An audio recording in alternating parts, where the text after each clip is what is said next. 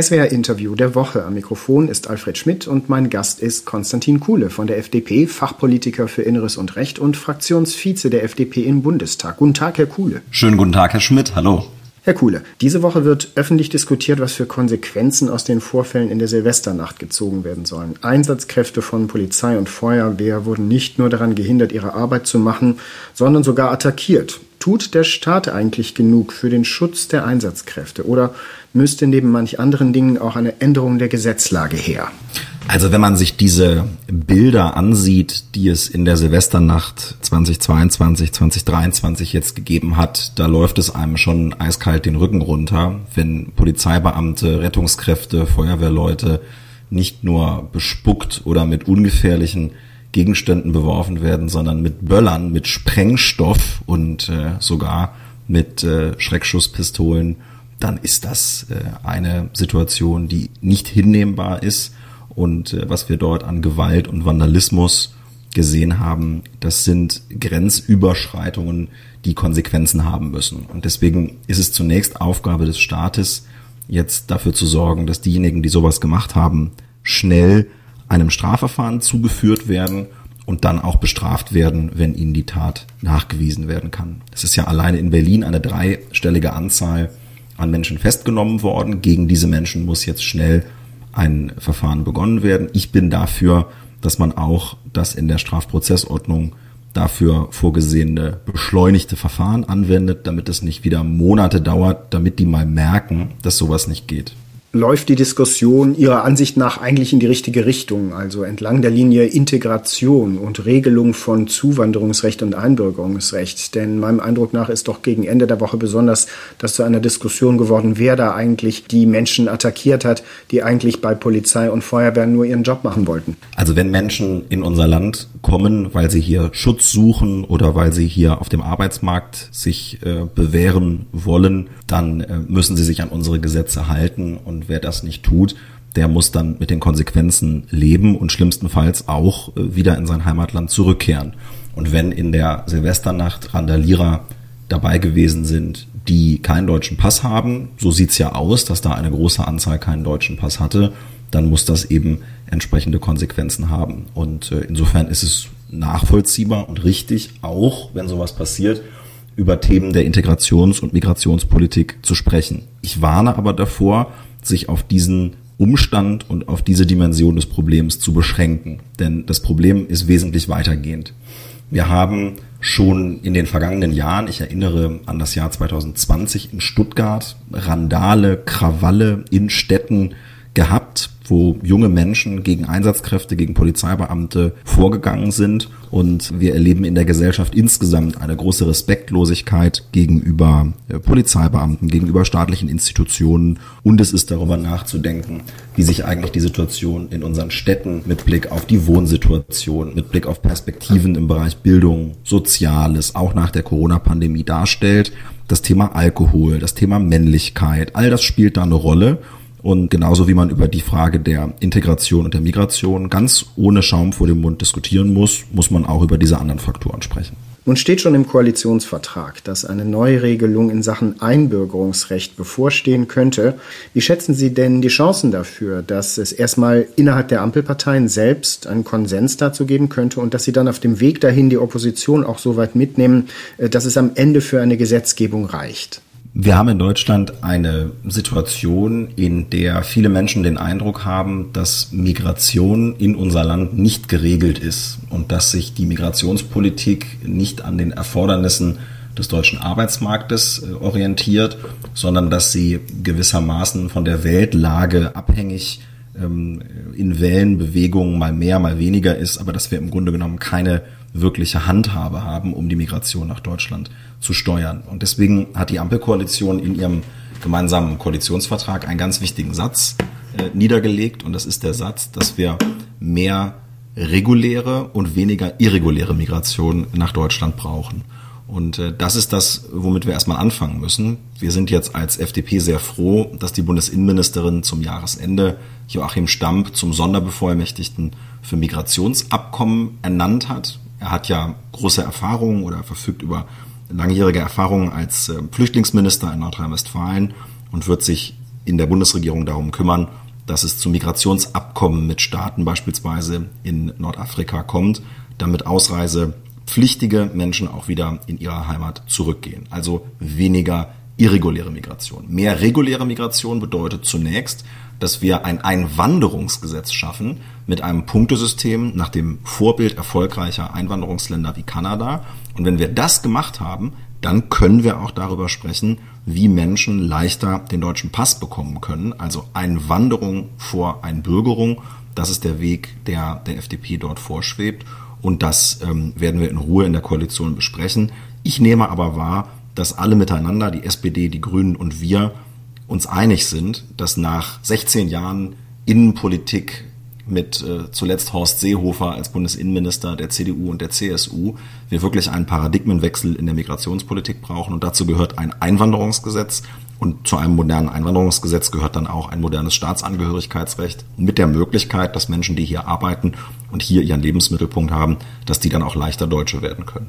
Welchen Einfluss glauben Sie denn, könnte die Diskussion um die Ereignisse der Silvesternacht auf diesen neuen Gesetzgebungsprozess haben, wird es leichter oder schwieriger, dann zu einem Konsens zu kommen? Es wird immer schwieriger, wenn Diskussionen in der Gesellschaft entstehen, die mit dem Thema Migration in Zusammenhang gebracht werden, die erforderlichen Reformen auf den Weg zu bringen. Das gilt für diese Diskussion der Silvesternacht. Das gilt aber beispielsweise auch für die Fluchtbewegung, die wir gesehen haben im Zusammenhang mit dem äh, Krieg Russlands gegen die Ukraine. Deutschland hat ja ungefähr eine Million äh, ukrainische Vertriebene aufgenommen. Gleichzeitig haben wir momentan hohe Zahlen an Asylanträgen, insbesondere aus Afghanistan, aus dem Irak und aus Syrien, so dass die Kommunen heute schon sehr überlastet sind. Die Menschen, die in den Kommunen untergebracht werden, das ist eine andere Gruppe als diejenigen, die über das Einwanderungsgesetz kommen oder kommen sollen.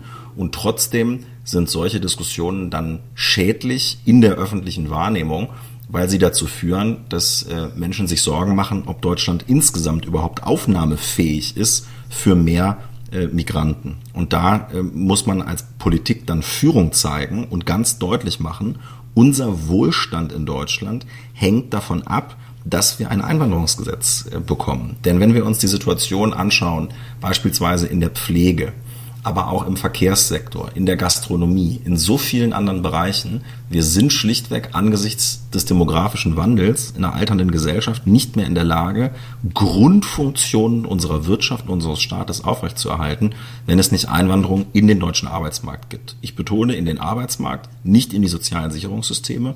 Und deswegen braucht es bei aller Krisenhaftigkeit, auch des Phänomens Migration, äh, braucht es dringend ein Einwanderungsgesetz.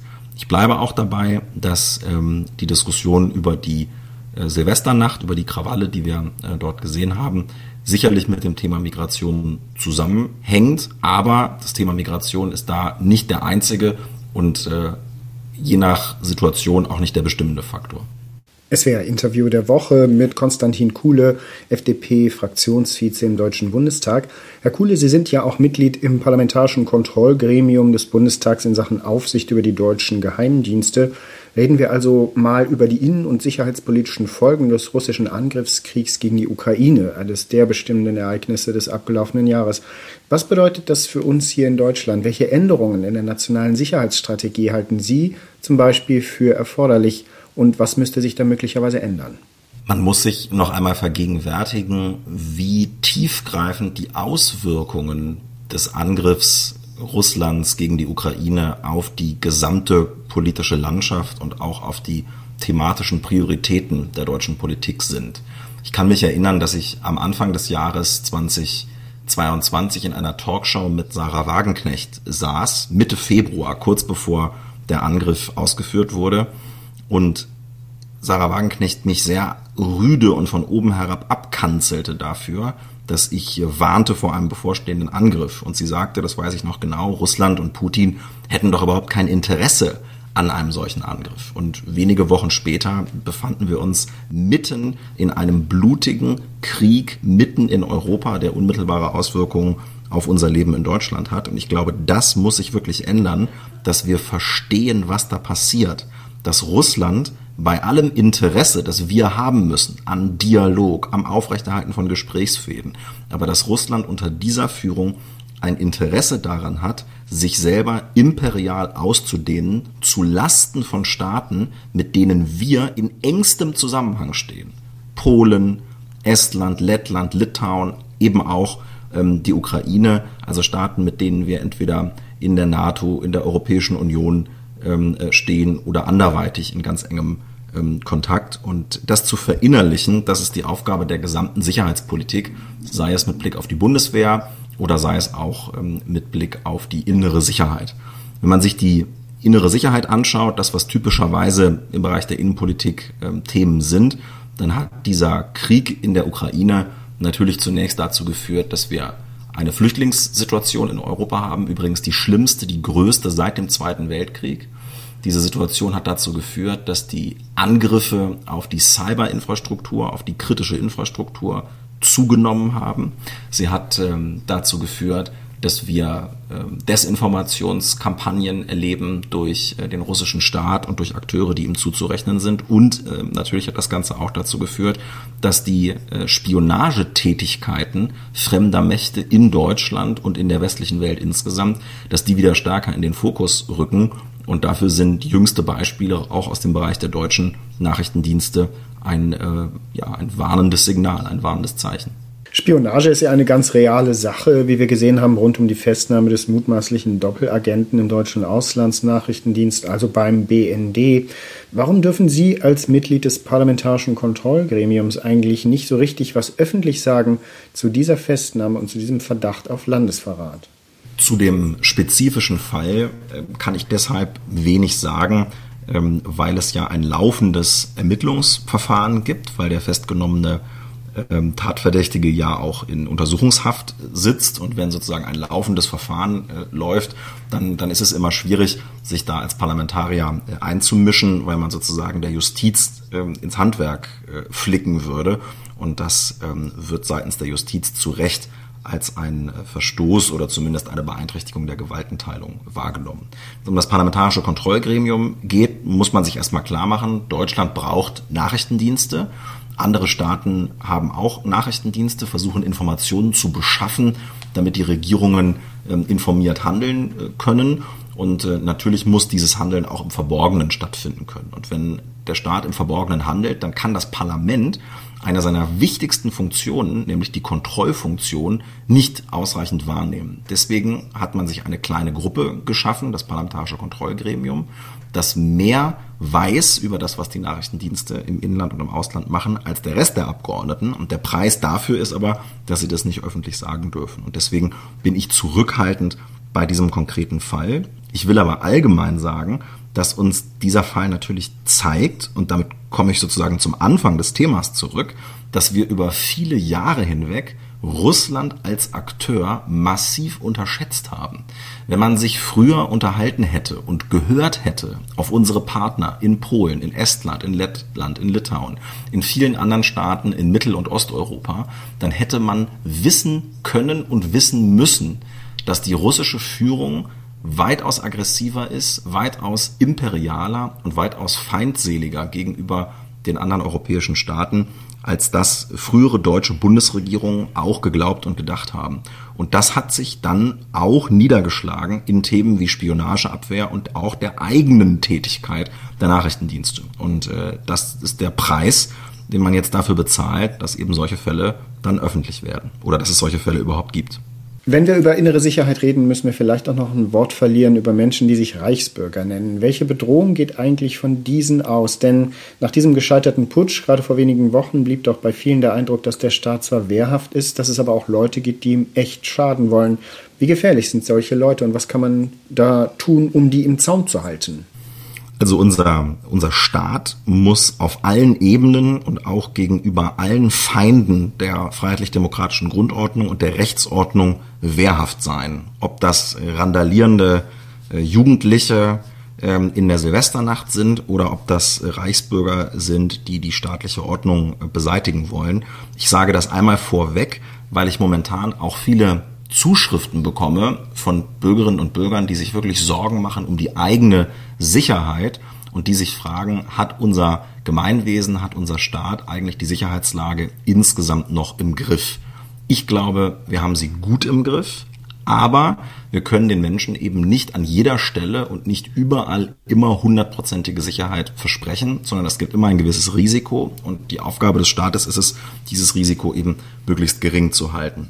Mit Blick auf Extremismus spielt der Rechtsextremismus neben dem Islamismus eine entscheidende Rolle. Islamismus ist eine große Bedrohung für unsere freiheitlich-demokratische Grundordnung, auch wenn man sich die Zahlen ansieht. Und daneben ist der Rechtsextremismus ähm, eine der entscheidenden und eine der großen äh, Bedrohungen. Und im Bereich des Rechtsextremismus ist es eine verhältnismäßig neue Entwicklung, dass die Zahl unterschiedlicher Akteure und die Vernetzung dieser Akteure immer weiter zunimmt. Es gibt nicht mehr die klassischen Nazis, Skinheads mit Springerstiefeln, die man sozusagen auf den ersten Blick erkennt und als solche äh, abstempeln kann und möglicherweise auch mit Straftaten rechnen muss, sondern Rechtsextremisten verteilen sich auf eine ganze Vielzahl von Akteuren.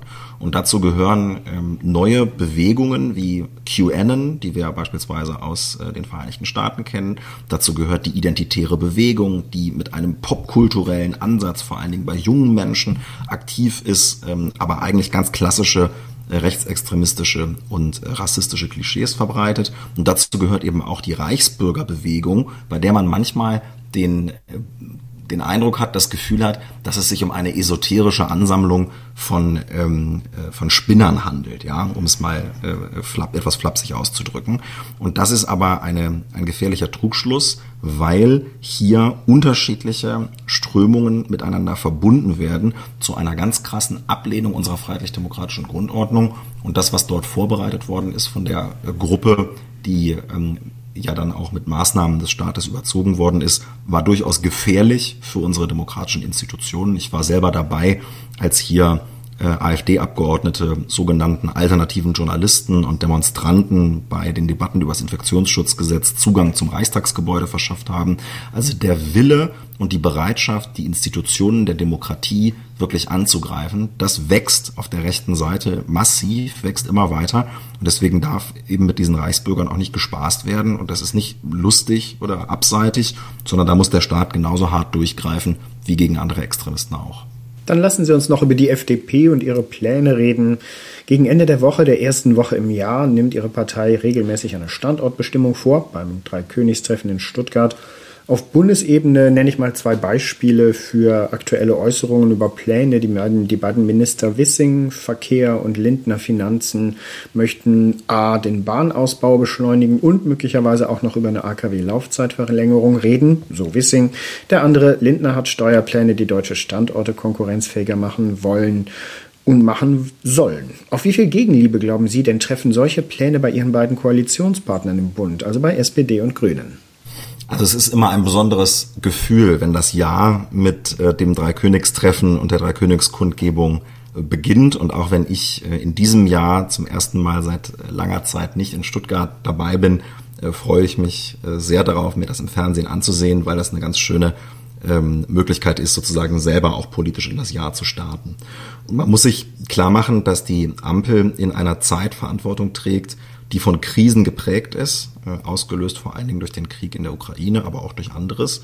Und es ist unsere Aufgabe als FDP, die Teil dieser Bundesregierung ist, diese Krise so äh, zu gestalten und so zu bekämpfen, äh, dass unser Land gut dadurch kommt. Und äh, dazu gehört ähm, das Thema der Energiepolitik. Und ähm, ich finde es nachvollziehbar und richtig, dass dann Kollegen aus der FDP das Thema Kernenergie ansprechen, denn wir kommen mit dieser Energiesituation, in der sich Deutschland befindet, nicht über die nächsten Jahre.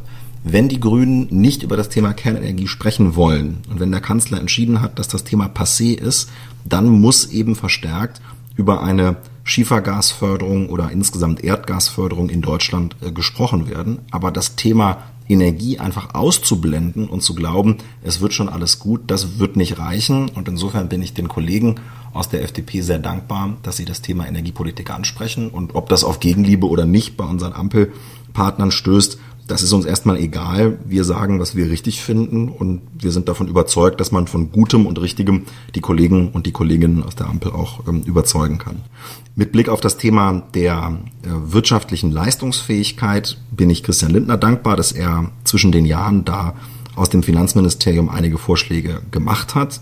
Ich glaube, man muss sich klar machen, wir haben durch Corona und den Krieg in der Ukraine massive Wachstumsdämpfer gehabt auf die deutsche Wirtschaft. Wir haben unheimlich viel Geld ausgegeben, um das äh, in den Griff zu kriegen. Und jetzt muss man sich aber langsam wieder Gedanken darüber machen, woher eigentlich das Geld in Zukunft kommen soll, ähm, dass man ausgegeben hat, muss man ja sagen, weil das teilweise einfach am Kapitalmarkt geliehen worden ist und wir Schulden nicht einfach immer auf kommende Generationen abwälzen können. So, und da spielt das Thema der steuerlichen Belastung eine Rolle, etwa für Unternehmen.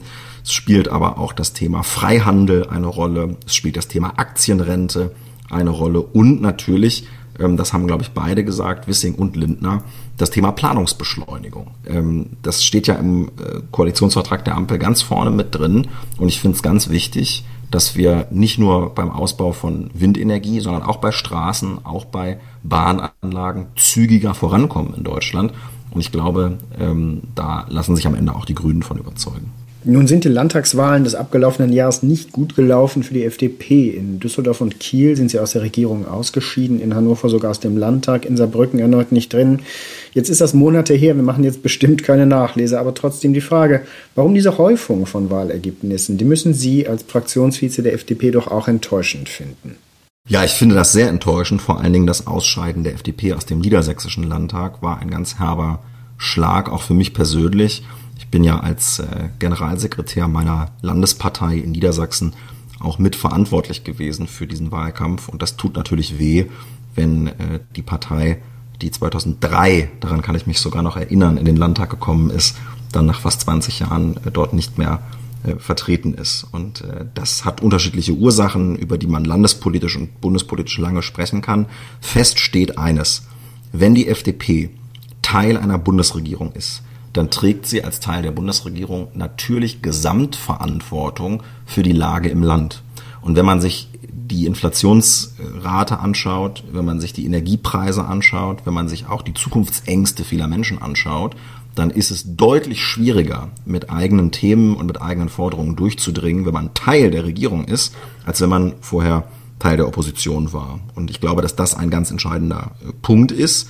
Ähm, dann kommt hinzu, dass das eine Konstellation ist, die vielen Anhängern der FDP auch fremd ist. Die FDP hat ja in der Vergangenheit durchaus auch schon mal mit der SPD regiert, aber zusammen mit den Grünen und der SPD, das ist dann doch für viele äh, zu viel des Guten. Äh, und ich glaube, dass man sich aber in dieser äh, Ampelkonstellation, in der man sich jetzt befindet, auch nicht den ganzen Tag darüber beschweren sollte, dass man die Verantwortung trägt, ähm, äh, um die man sich ja beworben hat bei einer Wahl. Und deswegen nützt es nichts bei aller ähm, Schwierigkeit. Äh, das Land muss sicher und gut durch die Krise äh, gelotst werden.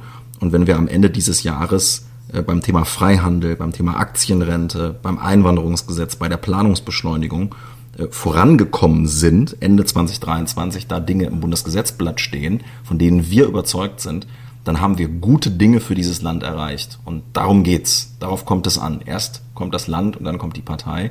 Und dann wird die FDP auch bei Wahlen wieder erfolgreich sein. Schon in diesem Jahr. Berlin, Bremen, Bayern und Hessen sind ja die Landtagswahlen in diesem äh, Jahr. Und ähm, ich bin ein Anhänger der These, dass die Menschen äh, verantwortungsbewusste Politiker wählen und diese Verantwortungsübernahme äh, in der Ampel in Berlin, die müssen damit Leben füllen. Eins noch, wenn Sie sich vorstellen, Sie stehen auf einer Bühne bei einer Wahlkampfkundgebung und müssen den Leuten in ein paar wenigen Sätzen zurufen, warum es besser ist, FDP zu wählen als eine andere Partei. Was würden Sie rufen? Also ich werde definitiv äh, in, in mindestens zwei, drei dieser vier Ländern, wahrscheinlich sogar in allen vier, ähm, äh, ich, ich, weiß nicht, ob die immer eine Bühne hinstellen für mich, aber äh, auch Wahlkampf machen und habe auch schon Einladungen und Termine und freue mich darauf sehr. Also man sollte FDP wählen, weil die FDP ein positives Zukunftsbild hat und Respekt hat vor Leistung, vor Vielfalt und vor Privatsphäre und weil sie sich für eine Modernisierung unseres Landes auf allen Ebenen einsetzt. Und äh, das findet man in der Kombination bei keiner anderen Partei. Und äh, wenn man starke Nerven hat, dann äh, ist man bei der FDP genau richtig. Herr Kuhle, vielen Dank für das Gespräch. Sehr gerne.